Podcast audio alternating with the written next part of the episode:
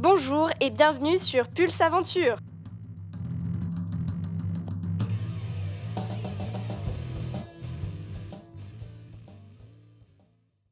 À l'occasion de la Red Bull Fontainebleau Contest du 7 octobre 2017, nous avons eu la chance d'interviewer Gaëtan E, chef de service accueil du public et biodiversité à l'agence ONF de Fontainebleau. Aussi, nous avons discuté des problèmes liés à l'activité de grimpe en forêt de Fontainebleau et des solutions mises en œuvre par l'ONF pour les résoudre. L'ONF est créé en 1964. L'établissement assure la gestion durable des forêts publiques françaises, soit près de 10 millions d'hectares. Les forêts publiques mobilisent 40% du bois commercialisé en France et reçoivent près de 500 millions de visites chaque année. Ils sont donc des îlots de biodiversité uniques. L'ONF assure également des missions d'intérêt général et propose des produits et services pour les collectivités et les entreprises. En ce qui concerne le massif forestier de Fontainebleau, il s'agit d'un ancien domaine de chasse des souverains depuis le Moyen Âge qui est devenu au XIXe siècle un lieu récréatif pour les citadins à la recherche de nature, en même temps que les forestiers créaient l'espace boisé que l'on connaît aujourd'hui parce qu'il s'agit d'un long processus d'aménagement. Cette forêt de plaine présente la biodiversité la plus riche d'Europe et accueille 3 millions de visiteurs annuels sur ses 23 000 hectares. Sa géologie, principalement faite de sable et de grès, la rend extrêmement sensible à l'érosion.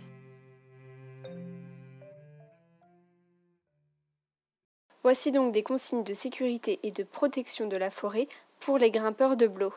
La protection de la biodiversité, c'est une des missions clés de l'ONF. À Fontainebleau, on, est dans une zone Natura 2000. Il y a deux problèmes clés, c'est le feu. Les gens prennent des risques. Il y a des villes et des villages qui sont très proches de cette forêt. Donc c'est le risque premier, risque de vie humaine et euh, ensuite perte de la forêt. On est sur une zone très sèche, ce qui fait que quand, euh, bon, quand il pleut, c'est bien, ça sèche très vite, euh, les grimpeurs sont contents, ils peuvent revenir. Mais euh, derrière, si ils font un feu ouvert la nuit parce qu'ils sont venus de Paris et ils se sont dit bon, je vais pas reprendre le train ou je vais pas reprendre la voiture, je vais dormir en forêt. Alors dormir en forêt, c'est pas autorisé d'avoir une tente, c'est pas autorisé d'avoir un, de faire un feu, tout type de feu, c'est pas autorisé de laisser des déchets, ça c'est des infractions en soi. Donc il y a des zones de bivouac prévues en forêt. La mieux, c'est l'air de la plaine verte.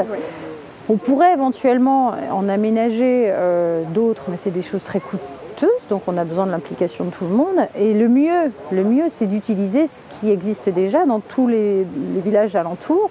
Il y a des gîtes, il y a quelques campings. On ne dort pas sur les sites d'air d'accueil en camping-car. On n'est pas là pour vivre en forêt, c'est un espace naturel à partager avec tout le monde. Le gros sujet, c'est la propreté. Il n'y a plus de poubelle en forêt parce que la poubelle appelle le déchet. Une poubelle pleine non ramassée, c'est euh, un gros tas à côté. Et euh, on n'a pas les moyens de ramasser sur à peu près 50 sites potentiels où les gens doivent se responsabiliser et ramener leurs déchets. On a ce qu'on appelle les chantiers nature ou les chantiers bénévoles.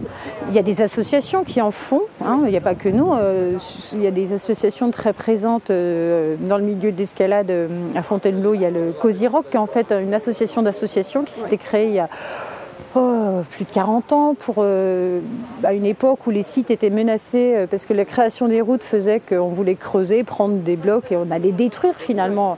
Donc il y avait une grosse mobilisation à cette époque-là du milieu de la grimpe, euh, Bellifontaine, et donc ils s'étaient fédérés dans une structure qui s'appelle le Cozy Rock. Donc eux travaillent et continuent de travailler à, baliser. C'est ces gens-là qui balisent l'ensemble des, des, sites de grimpe. On voit avec eux la liste annuelle des, des sites donc considérés comme en piste, hein, je dirais, par rapport à du hors-piste.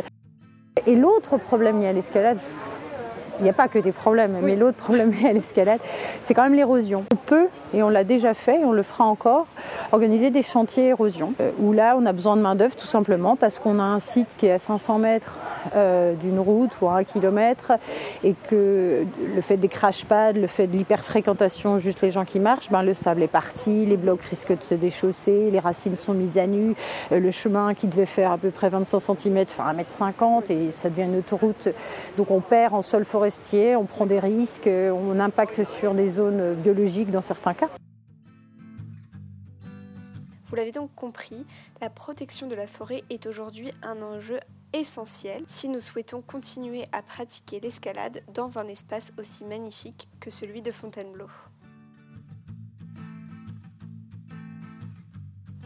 Pour suivre les actualités de Pulse Aventure, vous pouvez vous abonner à la page Facebook et au site internet.